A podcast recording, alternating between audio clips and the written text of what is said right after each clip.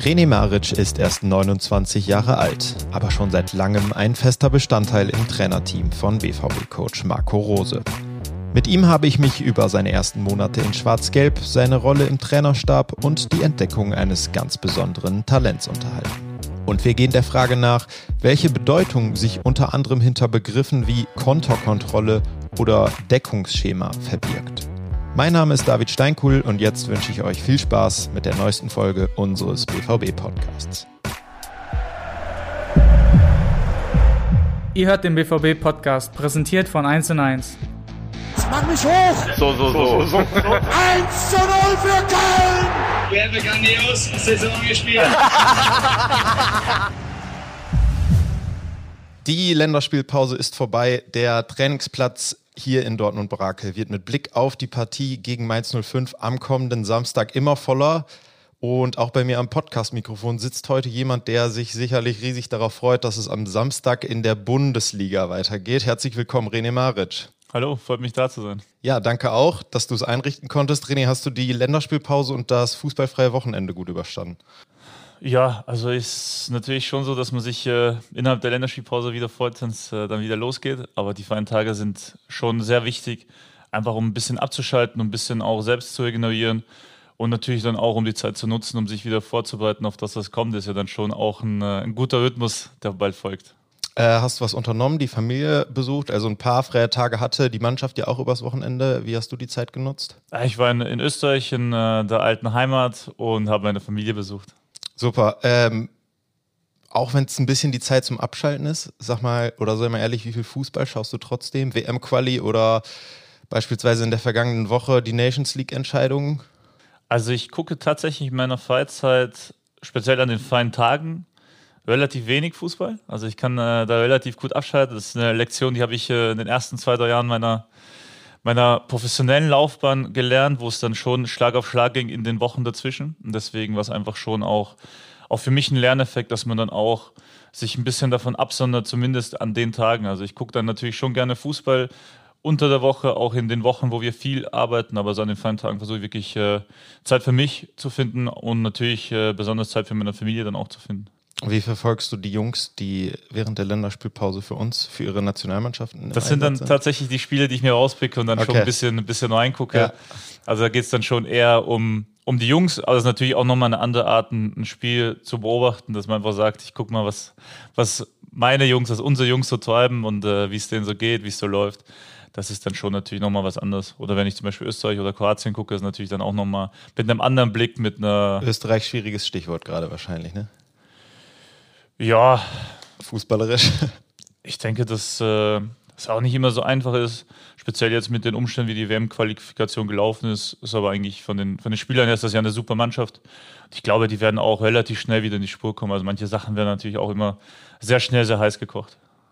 Okay, René, bevor wir jetzt etwas genau auf deine Person eingehen wollen, von der wir ja nun mittlerweile alle wissen, dass, dass sie sehr fußballverrückt ist, schicke ich noch mal ein paar einordnet, einordnende Worte für unsere Zuhörer und Zuhörerinnen vorweg. Du bist 29 Jahre alt, ursprünglicher Oberösterreicher ähm, und seit diesem Sommer Co-Trainer beim BVB. Im Team von Marco Rose bist du aber schon ein bisschen länger. Seit wann genau? Ich bin äh, in Salzburg damals in der Akademie zu ihm gekommen, also in der U18. Da waren wir ein Jahr in der Akademie und zwei Jahre bei der ersten Mannschaft. Das heißt, diese drei Jahre, die zwei Jahre in Gladbach. Und somit gehen wir jetzt ins sechste Jahr gemeinsam. Okay, also 2016 quasi. 15, genau, 2016, okay. 17 der Weg dahin, der dich dahin gebracht hat, ist ja durchaus ein recht spannender, um das mal so zu formulieren und vor allem ein eher unkonventioneller gewesen, wenn man das mal ein bisschen mit deinen Trainerkollegen, nenne ich sie jetzt mal, vergleicht. Magst du uns einmal zusammenfassen, wie genau du dorthin gekommen bist? Vielleicht fangen wir so in deiner Studienzeit mal an. Ja, also in meiner Studienzeit äh, bin ich schon Trainer gewesen in meiner alten Heimatmannschaft, also in meinem Heimatdorf in Oberösterreich hatte da zuerst die U11, die U13, 14, 15 und dann die Erwachsenen. Und in der Zeit habe ich halt nebenbei Psychologie studiert, habe auch äh, im Fußball in so einer Beraterrolle gearbeitet, habe über Fußball geschrieben, viel über Fußball nachgedacht, auch im Studium versucht, alles Richtung äh, Fußball zu bauen, was irgendwie möglich war, dass ich einfach in dem, in dem Bereich arbeiten kann. Und sich dann so entwickelt, dass ich äh, Marco getroffen habe und wir Zeit lang Kontakt hatten und ich mich dann eben seinem Trainerstab damals angeschlossen habe.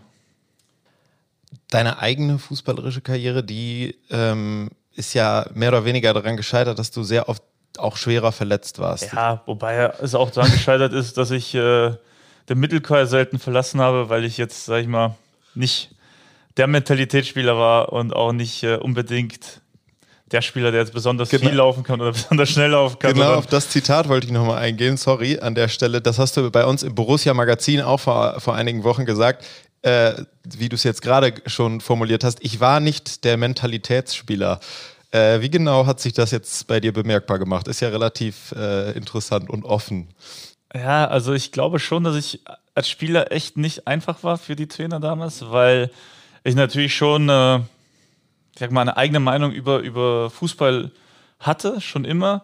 Und dann natürlich, wenn man in einem bestimmten Alter ist, das vielleicht auch nicht immer optimal ist, dass man eine sehr eigene Meinung hat äh, in der Liga, wo viel Mann gedeckt wird, in der Liga, wo viel langgeschlagen wird und so ein gewisser Trotz sich aufbaut und man dann natürlich dann eher, sag ich mal, andere, eine andere Spielweise verfolgen möchte und dann natürlich auch in den anderen Bereichen, das war halt bei mir speziell das Thema Laufen, ähm, sag ich mal, zwei Augen bei sich selbst zudrückt.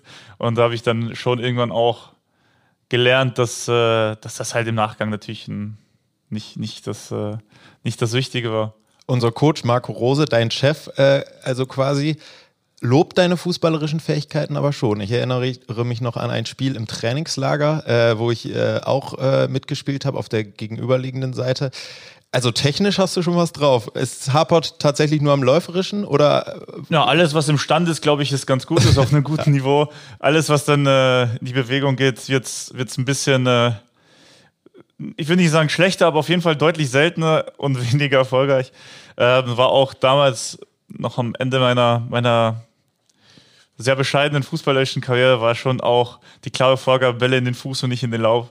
Aber wenn die in den Fuß kamen, dann war es auch so, dass man sich zumindest äh, ein bisschen zurechtfinden konnte auf dem Feld. Okay, also ich glaube, ich kann zusammenfassen und für, für alle äh, BVB-Sympathisanten äh, und Fans sprechen, dass wir nicht ganz so traurig sind, dass du es nicht zum Profifußballer geschafft hast, sondern uns jetzt äh, an der Seitenlinie oder der Mannschaft an der Seitenlinie weiterhelfen kannst.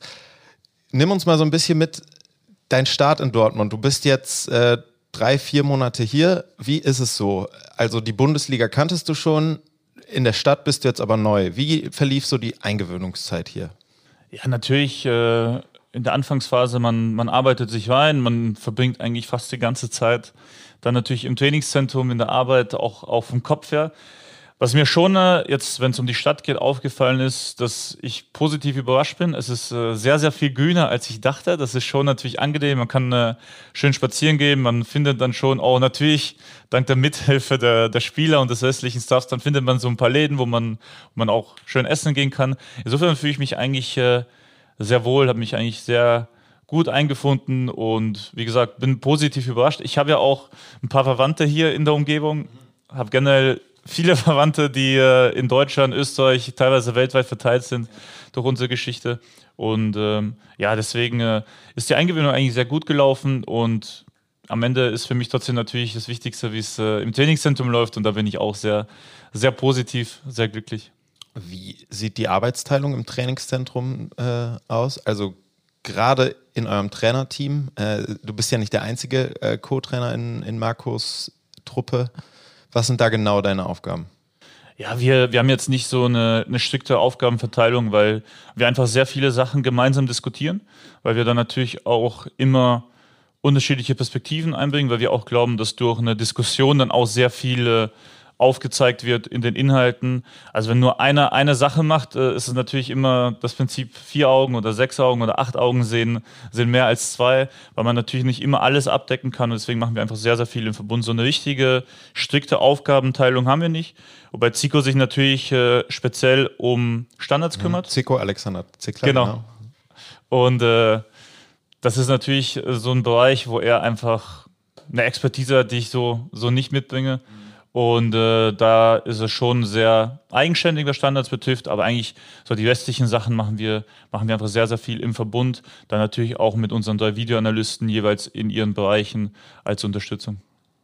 Würdest du sagen, dass es Bereiche gibt, ähm, in denen dich deine verpasste Profikarriere, nenne ich es jetzt mal, in deiner Arbeit limitiert? Es gibt Vor- und Nachteile, mhm. wie bei, bei allem. Natürlich gibt es äh, Situationen, wo ich nicht die Erfahrung habe aus einer eigenen Spielerkarriere auf dem hohen Niveau, wie sich manche Sachen anfühlen. Also ähm, ich kann mir nur bedingt vorstellen, wie es wohl ist, auswärts in der Champions League-Finale ja. vor 80.000 zu stehen mit dem Duck. Das äh, habe ich halt einfach nicht erlebt. Ja. Und das ist aber auch so. Also es ist, äh, ich habe sogar den Vorteil, dass ich mit Zico, mit Marco zwei Vertrauenspersonen haben, die sehr, sehr viel erlebt haben, auch sehr viele unterschiedliche Sachen erlebt haben als Spieler. Mhm. Und ähm, wo einerseits ich mir nicht zu schade bin, aber sie natürlich auch äh, andererseits sehr offen sind, das mit mir zu teilen, dass ich dann auch mal nachfragen kann, ja, wie war das so, wie, wie hat sich das angefühlt, dass sie dann natürlich auch Anekdoten erzählen von äh, Aufstiegen mit Mainz, mhm. von äh, Champions League-Spielen mit Bayern, die natürlich für mich dann schon auch wieder so ein bisschen Fangefühl sind, weil man sich dann äh, einfach hinsetzen kann und auch nicht nur das hört, sondern dann auch mal nachfragen kann. Und es gibt natürlich auch Bereiche, glaube ich, wo, wo ich äh, dadurch, dass ich es nicht erlebt habe, natürlich schon einen gewissen Hunger habe, das zu erleben und natürlich Klar. auch vielleicht in manchen äh, Perspektiven dann auch, äh, ohne es zu merken, so ein bisschen naiv, auch mal unangenehme oder unübliche Fragen oder Ideen vorstellen äh, kann, die dann vielleicht auch zu einer Diskussion führen, die hoffentlich der Sache zweckdienlich ist. Gibt es da ein Beispiel, was dir einfällt, was du preisgeben kannst? Also ich, Na, ich weiß natürlich, was du meinst. Also okay. ich, ich äh, ich, wir gucken äh, ein Spiel gemeinsam mhm. und dann frage ich, ja, können man das nicht anders machen, was vielleicht äh, ein bisschen unüblicher ist? Und äh, manchmal ist es eine gute Idee und manchmal gibt es halt eine Erklärung oder eine Diskussion, wo man dann am Ende merkt, ja, es gibt schon Gründe, wieso man es nicht anders ja. macht. Aber ich glaube, allein die Diskussion und dieses Nachdenken über die Gründe, über die Möglichkeiten hilft dann schon einem nochmal äh, einen Input zu bekommen, der, und das ist das Wichtigste, am Ende des Tages vielleicht auch im Coaching bei den Spielern mhm. helfen und ankommen kann. Ja, um nochmal äh, kurz auf deine Vergangenheit zurückzuschauen. Du warst jetzt in Salzburg und in Gladbach äh, im Profibereich tätig. Wenn du jetzt mal deine beiden Vorgängerstationen mit, dem, mit den Voraussetzungen, was deine Arbeit angeht, die hier in Dortmund geschaffen sind, vergleichst, sprich Infrastruktur, sprich Kollegen, äh, Mitarbeiter, wo sind da die Unterschiede und wie wirkt sich das gegebenenfalls anders äh, in Bezug auf deinen Job aus? Das ist äh, tatsächlich eine Frage, die ich mir so noch nicht gestellt hatte, weil es, glaube ich, auch schwierig zu vergleichen ist. Also für mich in meinem Job war es eigentlich ähm, immer sehr, sehr ähnlich. Es gab natürlich in, in jedem Verein, das ist ja auf, äh, auf der ganzen Welt, in jedem Arbeitsplatz so, mhm. du arbeitest mit unterschiedlichen Leuten, mit unterschiedlichen Persönlichkeiten zusammen. Und da muss ich sagen, hatte ich bis jetzt, glaube ich, sehr viel Glück, weil ich mhm. immer mit sehr angenehmen Leuten zusammengearbeitet habe. Es ist halt überall die Verteilung, sowohl von den genauen Aufgaben, die jemand auch machen möchte, wo sich vielleicht noch ein bisschen mehr reinfuchst, äh, von den Persönlichkeiten, wie gesagt, anders. Also zum Beispiel in Gladbach hatten wir mit Philipp und mit Frank zwei überragende, ein Co-Trainer und ein Videoanalysten, die ja. menschlich top waren, mit denen ich mich extrem gut auch verstanden habe, wo man natürlich dann auch sehr, sehr flexibel äh, Sachen diskutieren konnte, wo man dann auch sagen konnte, komm, jetzt machen wir mal die Woche ein bisschen anders, gucken uns an, tauschen uns aus, also wo, wo die einfach extrem offen waren zum Austausch. Ähm, hier sind wir tatsächlich im Trainerstab einen Co-Trainer kleiner, mhm. aber ist jetzt, äh, ist jetzt eigentlich äh, kein Problem, weil wir mit den drei Videoanalysten auch sehr, sehr gute Zuarbeiter haben, wo es sehr, auch sehr angenehm ist, wo man auch ähnlich handkommen kann. Insofern, ich sagen, rein von den von dem, was wir machen, hat sich eigentlich äh, wenig verändert. Von dem, wie wir es dann manchmal untereinander verteilen, ja. ähm, gibt es natürlich Unterschiede, aber die sind eigentlich eher, eher marginal. Ich kann nur sagen, dass ich wirklich mit äh, bis jetzt echt sehr angenehm, richtig äh, guten Menschen zusammengearbeitet habe. Und das ist auch äh, beim BVB der Fall. Also wir haben, glaube ich, einen, einen, sehr guten Stuff und ich bin schon eigentlich immer sehr schnell, sehr guter Laune, wenn ich äh, am Vormittag, wenn ich in der Früh hier reinkomme. Und einen Podcast aufzeichnen musst als allererste. Und äh, Podcast. Ja, genau. Tatsächlich nicht als allererste Sache heute, aber als eine der ersten Sachen. Aber es passt. Okay, super. Äh, wenn wir über den Stuff schon gesprochen haben, das noch viel interessantere wahrscheinlich, auch für die Fans, ist natürlich, sind natürlich die Spieler oder das so oft äh, besagte ähm, Spielermaterial. Also es gibt ja eine grundsätzliche Spielidee, die Marco und dein Team seit jeher verfolgen, die sich aber natürlich immer den entsprechenden Spielern, die euch zur Verfügung stehen, anpassen muss. Was ist da das Besondere, wenn man jetzt mal zwischen Gladbach und Dortmund vergleicht? Oder was, was, was macht es einfacher oder vielleicht auch schwieriger, äh, hier beim BVB eure Idee an das Team oder an die Spieler, die euch zur Verfügung stehen, anzupassen? Ich glaube, die Antwort wird ähnlich aussehen wie beim Stuff, weil am Ende wie beim Stuff und wie, wie in allem im Leben, man arbeitet mit Menschen zusammen. Mhm. Und äh, Spieler haben halt natürlich auch eine andere Persönlichkeit, nicht ja. nur abseits vom Feld, sondern auch auf dem Feld. Also sie haben bestimmte Tendenzen, bestimmte Sachen, die sie machen möchten.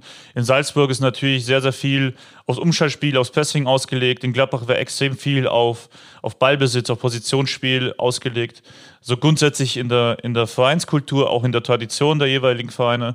Und da ist es schon so, dass wir natürlich äh, uns immer als Trainerstab anpassen müssen und anpassen wollen an den Spielern und äh, was mit den Spielern möglich ist. Also wir wollen natürlich auch das Potenzial ausschöpfen, weil wir auch glauben, dass es ähm, überall bis jetzt, aber speziell natürlich hier sehr, sehr viel Potenzial gibt, weil die, die Mannschaft einfach sehr, sehr gut ist. Aber Spielermaterial in dem Sinne, es, sind halt, es ist halt kein Material, es sind Menschen. Ja, das Wort sind, ist sowieso Spieler, ein das, ganz, ganz ja. komisches, was und, leider im Jargon verbreitet ja. ist. Wir können uns gerne nochmal Zeit nehmen, um anderes zu überlegen. Aber ja, es ist die Gewohnheit, ich verstehe genau, das. Es ja, ist, äh, am Ende des Tages ist es einfach so, dass, äh, dass jede Mannschaft eine auf und neben den Fällen eine ganz eigene Zusammensetzung hat ja. und man dann auch einfach diese Zusammensetzung kennenlernen muss. Die Möglichkeiten, die sich in der Zusammensetzung oder in anderen Konstellationen ergeben. Das ist so eigentlich unsere Hauptaufgabe, glaube ich, als Trainer, dass wir die Mannschaft kennenlernen und dass wir mit den Prinzipien, von denen wir glauben, dass sie Erfolg bringen, von denen wir auch glauben, dass sie dass sie den Fans was bieten, abseits von Ergebnissen, dass wir das mit den Spielern äh, verbinden, mit den Spielern vermischen, auch mit ihnen gemeinsam arbeiten und äh, dann etwas machen. Also wie gesagt, unsere Salzburg-Mannschaft hat, glaube ich, ganz anders ausgesehen als unsere Gladbach-Mannschaft. Unsere Gladbach-Mannschaft hat sich dann auch teilweise in bestimmten Spielen oder mit bestimmten Verletzungsgeschichten, wo ein Spieler fehlt, natürlich auch manchmal in gewissen Teilbereichen äh, verändert. Und genauso ist es auch hier, dass wir mit, äh, mit dem BVB äh, auch im Detail eine andere Anlage haben werden und trotzdem bestimmte Prinzipien immer sehen wollen, weil wir einfach glauben, dass sie äh, sowohl für die Tabelle als auch fürs Auge natürlich vielversprechend sind. Du hast schon angesprochen, es geht in erster Linie darum, Spieler kennenzulernen. Einige Spieler, die hier schon in Dortmund waren, kanntest du oder kanntet ihr schon. Einer davon, Erling Haaland äh, aus Salzburg. Der kam ja im Winter 2019 nach Salzburg aus Molde. Da würde mich jetzt mal interessieren, inwiefern du als jemand, der ja auch für Analyse oder analytische äh, ja, Geschichten ein Auge hat oder sich darum auch kümmert, inwiefern du daran beteiligt warst, diesen noch sehr jungen Norweger in einer nicht ganz so großen europäischen Liga zu entdecken und nach Salzburg zu bekommen? Oder war das reine, reine Sache der, der Videoanalysten, die ihr da in Salzburg hattet? Nein, in Salzburg gibt es einfach ein sehr, sehr großes Netzwerk, mhm. Äh, eine riesen Datenbank von den ganzen Scouts, die auf sehr, sehr hohem Niveau mit hoher Quantität, äh, ja, wo sie einfach viele Spieler dann auch bewerten und gut bewerten. Und es ist dann auch so, und das ist, glaube ich, äh, bei den meisten Vereinen so, dass man am Ende eine Auswahl von Spielern bekommt die man sich als Trainerstab ansieht. Und da haben wir dann äh, tatsächlich den Erling äh, einen Zusammenschnitt von seinen Szenen gesehen bei Molde, haben dann mit dem Sportdirektor und mit, mit dem Chefscout darüber geredet und haben dann mit denen gemeinsam oder haben deren Entscheidung am Ende unterstützt, dass äh, Erling auf jeden Fall eine sehr, sehr sehr, sehr vielversprechender junger Spieler ist mit enormem Potenzial, dass man den, äh, wenn man ihn bekommen kann, auch unbe unbedingt bekommen sollte. Und das äh, war dann der Fall. Und ja, dann ist er auch nach Salzburg gewechselt. Und dann ist er nach Salzburg gewechselt und hat unter euch aber eigentlich nie so richtig gespielt. Ja, es war eine besondere Konstellation. Der Erling ist ähm, aus einem relativ langen Urlaub gekommen, mhm. weil die Saison in Norwegen anders verläuft und ist gekommen mit einem Knöchel, der war ungefähr so groß wie sein Knie. Mhm. Und es ging natürlich dann auch für uns darum, dass ein Spieler, der, der sehr jung ist, äh, der noch im Wachstum ist, mit einer unglaublichen physischen Anlage, zu seinen fußballischen Qualitäten, dass man natürlich auch aufpassen muss, dass der das halt auch möglichst stabil und möglichst lange kann. Da ging es dann viel darum, äh, wann ist er einsatzfähig, wann ist er auch so einsatzfähig, dass er spielen kann, entsprechend seines Potenzials, entsprechend seines Körpers. Mhm. Und ähm, in Österreich ist es damals auch so gewesen, dass man eine sehr lange Winterpause hat. Mhm. Und wir, ich glaube, unser zweites Spiel war sofort Europa League äh, K.O.-Runde. Und da ist natürlich dann schon so, wenn ein Spieler, der dann nur punktuell mittrainieren konnte, dass der natürlich dann jetzt nicht äh, Spieler sofort verdrängt, auch wenn er vom Potenzial her natürlich eindeutig die Fähigkeit dazu hat, die sich sowohl die K.O.-Phase erarbeitet haben, als auch natürlich die Spielweise schon kennen. Also für uns war schon von Anfang an klar, welches Riesenpotenzial da schlummert. Und dann hat man natürlich eine Verantwortung sowohl gegenüber dem Verein als auch gegenüber dem Spieler, dass man das äh, nicht nur für sich selbst nutzt, sondern einfach den, den bestmöglichen langen Aufbau macht. Wir haben den dann zum Beispiel gegen den Lask spielen lassen, hat ein Tor gemacht. Und auch da war das Thema dann, äh, dass wir ihn relativ früh auswechseln mussten, nicht weil er schlecht gespielt hat, sondern auch genau aus, aus dem Blick in, in das Langfristige für den Spieler. Aber grundsätzlich, ähm, ja, Ihr wussten wir schon, was da, was da, ihr habt ihn quasi also. Ihr habt ihn quasi also sehr, sehr lange damals im ersten Halbjahr 2019 darauf vorbereitet, dass er euch jetzt hier und heute in Dortmund äh, sehr, sehr viel Freude bereiten wird äh, und sein Potenzial abruft sehr in der schön, Weltspitze ja mittlerweile. Sehr schön ausgedrückt. Oder? Super, dann kommen wir jetzt von den, von den Stärken eines Erling Haaland nochmal auf die Stärken oder gerade die Interessen eines, eines René Maric. Äh, bei dir ist ja immer so ein bisschen, steht ja immer so ein bisschen die Überschrift Taktik, Taktik-Nerd vielleicht auch. Man liest es hin und wieder mal drüber. Woher kommt dieses äh, ausgeprägte Interesse für, für diese Taktik und dieses Theoretische? Ja, für mich äh, muss ich sagen, ich finde diese Aufteilung zwischen Taktik und oder Theorie und Spiel also was ist Taktik? Wenn man, das, äh, wenn man 100 Leute fragt, bekommt man 100 unterschiedliche Definitionen. Für mich ist es so, ich habe als Vierjähriger schon angefangen im Verein zu spielen, weil ich zu Hause das Fenster vom Nachbarn zerschossen habe, weil ich zu Hause äh, die Wohnung auf den Kopf gestellt habe und dann haben meine Eltern gesagt, okay, das ist zwar noch äh, Kniehöhe, aber da soll bitte sich ein bisschen am Fußballplatz ausleben. Das heißt, ich habe einfach eine Leidenschaft für Spiel als solches. Mhm. Also für mich gibt es auch nichts Schöneres als um mal Spieler zu nennen, die jetzt nicht in der Bundesliga spielen, mal Messi oder Neymar anzugucken und einfach mal zu bewundern. Und aus dieser Liebe zum Spiel und Liebe zu, und der Liebe zu, zu Spielern tatsächlich hat sich das dann natürlich entwickelt, dass man sich äh, als Trainer überlegt, okay, wie, wie schaffe ich das, dass meine Spieler sich verbessern, dass sie, dass sie sich erweitern, dass sie vielleicht äh, dann auch solche Sachen ein bisschen zeigen können oder auch man selbst. Äh, wie gesagt, mir gelingt das dann natürlich nicht. Und, ähm, und dann überlegt man natürlich, okay, was bedeutet das für die Mannschaft, wie entwickle ich das? Und für mich dieser Taktikbegriff ist äh, einerseits ausgelutscht, andererseits auch ähm, ja, für mich einfach falsch definiert, wobei ich glaube jetzt nicht, dass das besonders viele Leute interessieren wird, was ich dazu sage. Aber ich glaube, dieses, dieses Image kommt ja einfach über meinen Werdegang. Das heißt, man versucht ja immer gerne Leute ein bisschen zu kategorisieren, speziell wenn man, äh, wenn man äh, für, eine, für eine Zeitung Artikel schreiben muss, braucht man eine gewisse Schublade, einen gewissen Stereotyp, damit äh, die Leute das interessant finden. Das ist für mich auch nachvollziehbar. Aber wie gesagt, du hast gegen mich Fußball gespielt. Also wenn du mich nicht gekannt hättest, weiß ich nicht, ob du den Eindruck bekommen hättest. Vielleicht ja, musst du sagen. Aber ich glaube, so im Alltag bin ich ähm, relativ einfacher, relativ normaler also typ mit einer großen Leidenschaft für Fußball, die sich halt in auch Bereiche umge gewandelt hat, die vielleicht für andere nicht ganz so spannend sind, wie es für mich Absolut. dann ist. Also mit dem Begriff Nerd, muss ich auch an dieser Stelle mal sagen, verbinde ich dann doch noch ein bisschen was anderes als, als deine Person. Was äh, für eine Rolle spielt die Psychologie? Du hast ja vorhin schon angesprochen, dass du einen Master in, in Psychologie hast. Wie hilft dir das weiter oder äh, inwiefern ist das noch Teil deiner Arbeit? Ja, ich glaube, als Trainer, aber gerne, wenn man mit Menschen zusammenarbeitet, jeder von uns ist Psychologe irgendwo. Natürlich äh, gibt es eine wissenschaftliche Ausbildung, gibt ein gewisses äh, Fundament von Methoden, Konstrukten, Konzepten, wobei ich auch ganz offen sagen muss, ich bin da jetzt ähm, nicht so, dass ich mich da als besonders bewandert bezeichne, weil ich glaube, in allem, was man macht, braucht man natürlich eine gewisse Erfahrung, braucht eine gewisse Praxis. Man muss einfach sich ausprobieren. Das habe ich nicht gemacht, weil ich äh, nicht als Psychologe gearbeitet habe nach meinem Studium, sondern eben als Fußballtrainer. Aber trotzdem äh, gibt es natürlich Sachen, die man im Studium gehört hat, mhm. die man dann wiedererkennt im Alltag, ob es jetzt im Trainingszentrum ist oder wenn man äh, irgendwo anders unterwegs ist privat. Und wo man sich denkt, ah, das stimmt, ah, da, vielleicht ist das interessant, vielleicht kann ich, äh, kann ich da dann auch was für mich mitnehmen.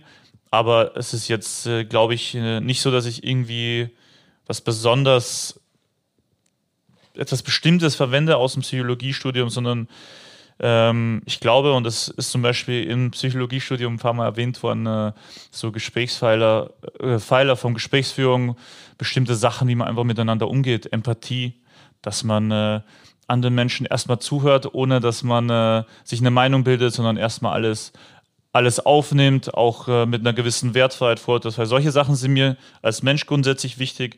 Die habe ich im, äh, im Studium gehört, fand es gut, dass das auch nicht nur positiv ist, aus einer sag ich mal, moralischen Perspektive, mhm. aus einer, aus einer ja, menschlichen Perspektive, sondern natürlich auch, dass das anderen Leuten hilft, wenn man so ist. Und äh, das sind so Sachen, aber die sind banal. Also das machen ja viele Menschen intuitiv, das machen viele Menschen automatisch. Wenn ich darüber spreche, dass wir richtig äh, gute Menschen im Staff haben, ist das genau deswegen, weil die so sind, weil sie empathisch sind, weil sie sich kümmern, weil sie, weil sie Sachen wertschätzen können, weil sie anderen helfen. Und ähm, das sind so, glaube ich, Werte, die man im Leben hat die nicht unbedingt ein Psychologiestudium voraussetzen, aber die ihm vielleicht dadurch ein bisschen bewusster werden, äh, was das bedeutet, wenn man die dann auch äh, wirklich versucht zu leben. Jetzt, das hatte ich vorhin schon mal angesprochen, während deines Studiums hattest du ja dann die Möglichkeit, und das kam auch schon oft zur Sprache, in mehreren deiner Interviews hast du ja für Spielverlagerung geschrieben, ein Portal, was sich mit tiefergehenden Analysen von Fußballspielen äh, beschäftigt. Das, wie gesagt, das möchte ich gar nicht äh, so vertiefen, weil du wahrscheinlich schon oft genug drüber gesprochen hast. Ich habe mir das aber mal angeschaut. Ähm, die Texte versucht zu verstehen. und äh, hätte jetzt mal hier drei Begriffe, von denen ich einfach nur wollen würde, dass du sie kurz erklärst, weil es Jetzt vielleicht, weil es vielleicht äh, gar nicht so einfach ist für den geneigten Fußballfan, oder für, für Leute, die von sich behaupten, sie hätten Ahnung von Fußball, was ich jetzt bescheiden wie ich bin, über mich vielleicht auch ein bisschen behaupten würde. Also können aber, wir gerne machen, aber zu dem, was du gerade gesagt hast, nur eine Sache. Wenn du den Begriff nicht verstehst, ist das Problem nicht bei dir, sondern bei dem, der den Begriff geschrieben hat. Okay, P äh, sehr gut. Ich fange einfach an. Es ist ein kompliziertes Wort, aber man kann es sich eigentlich denken. Zwischenlinienraumbesetzung. Ja, genau, man kann es sich denken, also wenn man Ahnung von wenn man äh, genau. viele Mannschaften, die die Raumdeckung spielen, mhm. haben einfach Räume zwischen den Spielern, die den Raum verteidigen. Und mit den Zwischenlinien ist es äh, in der in der Horizontale gemeint, also wenn du im 4-4-2 stehst, du hast vier Mittelfeldspieler und vier Verteidiger, wenn die jeweils in ihren Linien stehen, ist Raum dazwischen. Da mhm. kann groß, da klein, klein sein. Grundsätzlich sollte die andere Mannschaft versuchen, den Raum zu besetzen. Und damit man nicht äh, eine Minute das erklären muss, gibt es halt diesen, diesen äh, Begriff Zwischenlinienraumbesetzung. Ah, dafür ist es gedacht, dass man es nicht lange erklären muss, sondern dass genau, man einfach ein kompliziertes sagt, Wort ja, einbaut. Okay. Wenn der Gegner so und so steht, dann aber das ist auch wieder ein Unterschied, wenn man, äh, sag ich mal, ein, äh, ein Gespräch hat unter Trainerkollegen oder mit Analysten oder auch in der Trainerausbildung. Da verwendet man solche Wörter, um sich Zeit zu sparen. Wenn man mit den Spielern redet, geht es nicht um sich Zeit zu sparen, geht auch nicht über um was äh, Großes, sondern okay. es geht um, was, ma, was soll der Spieler in der Situation mhm. machen, damit er seine Fähigkeiten äh, auf den Platz bringt. Und dann äh, geht es eher um Aktionen und nicht um, um Konzept oder um Konstrukt. Ja. Wie in dem Fall. Das Wort Konterkontrolle ist auch ein sehr schönes, was mir aufgefallen ist. Konterkontrolle ist, äh, glaube ich, mittlerweile heißt es beim äh, DFB Westfeldverteidigung und bei anderen einfach nur Westverteidigung. Da geht es einfach darum, wenn man einen eigenen Angriff hat. Der Ballbesitz ist ja selten zu 100% sicher. Der Gegner mhm. wird ja immer versuchen, irgendwas zu machen, das zu Fehlpässen führt, zu Zweikämpfen, was auch immer. Und äh, für diese Möglichkeit, dass der Ball verloren wird, also der Gegner einen Konter hat, organisiert man vorher schon die Konterkontrolle oder eben die mittlerweile Westfeldverteidigung, Westverteidigung, also das sind DFB-Wörter. Konterkontrolle, glaube ich, ein altes Wort aus, äh, aus äh, früheren Zeiten, von, äh, von uns bei Spielverlagerung. Ja, das habt ihr quasi ich selber kreiert. Ich glaube tatsächlich, äh, und ich glaube, das trifft ja auch. Also, du willst ja den Konter kontrollieren ja. äh, vom Gegner. Mhm. Und deswegen muss man sich dann schon mit Ball auch ein bisschen so organisieren, dass bei einem möglichen Ballverlust die Spieler des Gegners dann trotzdem noch verteidigt werden können, bevor sie eine Torchance haben. Ja, und zum dritten Begriff lese ich dir einmal einen kurzen Abschnitt vor. Also den hast du geschrieben, ich meine 2016 zu einem BVB-Spiel in der Europa League. Okay. Gegen die Tottenham Hotspur. äh, und dieser dieser Abschnitt lautet wie folgt. Einerseits konnte innerhalb der jeweiligen Zone in akuten Situationen der Gegenspieler davor bei möglichen Anspielen direkt verfolgt und gepresst werden. Andererseits wurden ein paar versuchte Horizontalläufe entlang der letzten Linie beziehungsweise insbesondere Bogenläufe mit dem Ziel, hinter die Abwehr zu kommen, verfolgt. Dieses Deckungsschema half dem BVB enorm. Ich das entschuldige, furchtbar geschrieben. Ich entschuldige mich auch für diese, für diese Äh, erstmal furchtbar geschrieben. Äh, hätte man natürlich auch ähm, anders machen können. Ich muss auch dazu sagen, ich habe die Sachen nie geschrieben, damit sie wer Aber muss man liest, dafür, sondern damit man sich beschäftigt. was ich mir dabei immer gedacht habe, muss man dafür nicht eigentlich auch ein gewisses journalistisches Talent haben? Für, für also Ja, es wenn, ich das hätte, wenn ich das hätte, hätte ich es besser geschrieben, hätte Okay. ich besser formuliert. Okay. Ähm, mir ging es halt immer um Inhalt. Und Richard Feynman hat mal gesagt, wenn man etwas nicht einfach erklären kann, hat man es nicht richtig verstanden. Ja. Sprich, mittlerweile würde ich schaffen, das einfacher zu schreiben Okay. und zu erklären. Ähm, da ging es, glaube ich, äh, um das Thema, wie sie über ihre Positionierung tiefe Laufwege Ja. aufnehmen konnten Was ich oder mir- was nach ich vorne mir- verteidigen konnten, wenn Bälle vor ihnen Was ich hinkommen. mir hier markiert habe, war noch das Wort Deckungsschema. Ja, braucht man nicht.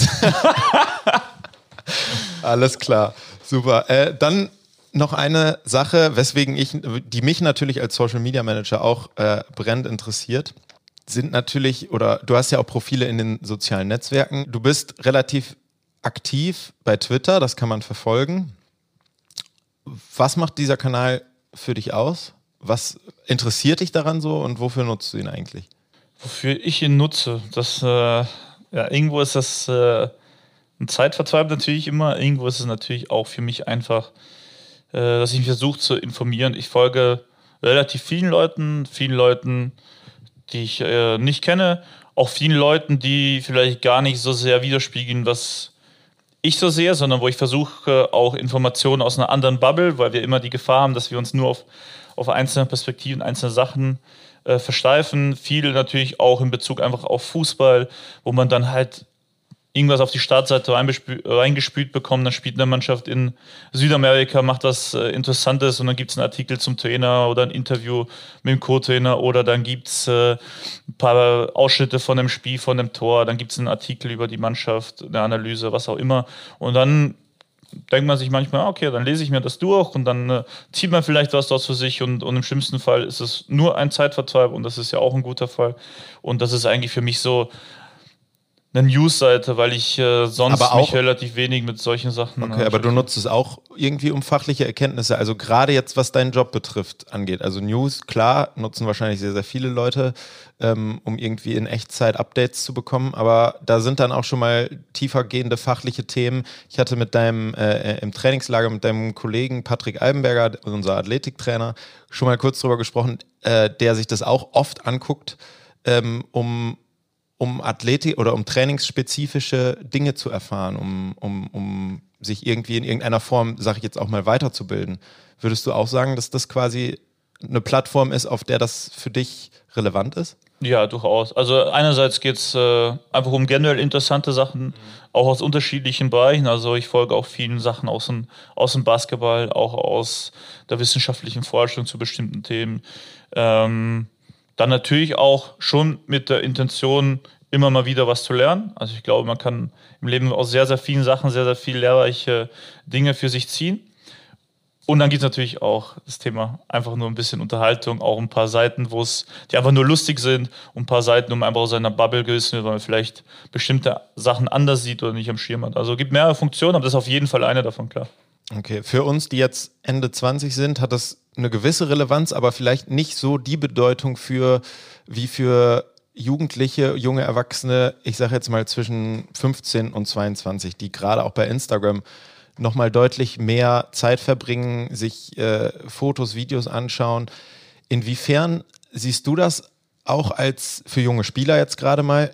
Könnte das eine Inspirationsquelle sein? Also wir haben uns vielleicht früher noch irgendwie irgendwelche Ronaldinho YouTube-Videos oder äh, Zusammenfassungen von, von, von WM-Spielen, Bundesligaspielen, wie auch immer, angeschaut, um zu sehen, wie kann ich so gut werden wie Spieler XY. Was spielt da Instagram oder auch Twitter heute für eine Rolle? Ich weiß nicht, ob ich da der Experte bin, um das zu bewerten. Also Du siehst, siehst du es aber also an den Jungs bist du ja dran und die haben ja auch, ich sag's jetzt mal vorsichtig, durchaus einen überdurchschnittlichen Handykonsum. Der eine oder andere, das will ich jetzt nicht jedem unterstellen, und tummeln sich in diesen Kanälen durchaus rum. Hilft es oder ist es mehr Fluch als Segen? Ja, ich glaube, es gibt natürlich beide Facetten. Also man ist natürlich heutzutage immer, immer in der Öffentlichkeit. Also ich habe dann auch Nachrichten bekommen äh, auf, auf Instagram speziell, auf Twitter weniger, aber die waren schon, äh, ich sag's mal so, nicht okay.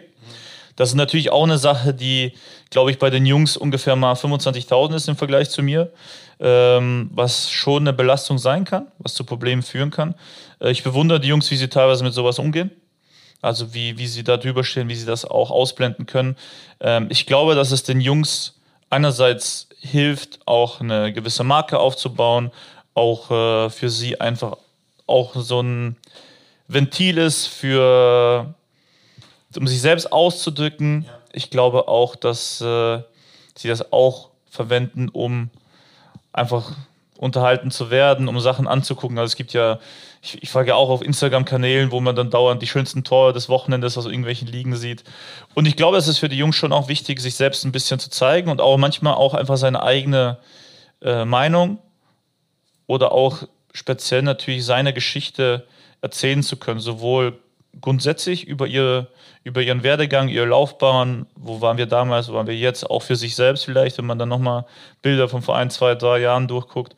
Und natürlich auch, indem dass die Jungs natürlich immer Spielball sind von Ergebnissen, von Medien, von Sportpolitik, was auch immer, haben sie natürlich auch die Möglichkeit, sich selbst zu äußern, Sachen klarzustellen, äh, Sachen zu korrigieren, wenn die nicht in ihrem Sinne sind, wenn die vielleicht nicht so wiedergegeben wurden, wie, wie das eigentlich beabsichtigt war, wenn äh, etwas aus dem Kontext gerissen wurde. Und ich denke schon, dass die Jungs da einfach auch, ähm, ja, so wie sind, so genauso Jungs sind wie, beziehungsweise natürlich alle, alle Leute, die sich einfach mit sowas auch beschäftigen, die einfach auch nichts anderes sind als ein Teil unserer gesamten Gesellschaft. Und äh, insofern bin ich da relativ äh, wertvoll. Also ich habe da keine Meinung. Ich kann meine Gedanken wiedergeben, wo es positiv, wo es negativ sein kann. Am Ende muss jeder für sich entscheiden, äh, will ich das nutzen, wie will ich es nutzen, wie wirkt es sich auf mich aus, will ich diese Auswirkungen, will ich die nicht. Und ähm, ich bin da eigentlich auf, auf Instagram sehr, sehr inaktiv. Ich, ich poste dann mal so den Übergang zwischen äh, Privat und Beruf, wenn mir manche Sachen dann vielleicht auch äh, wichtig sind, um die zu zeigen. Aber ansonsten so richtig private Sachen oder dass ich da jetzt äh, richtig viel tummle, nicht. Da bin ich eher auf Twitter unterwegs und gucke, was so auf der Welt passiert und lese und beschäftige mich.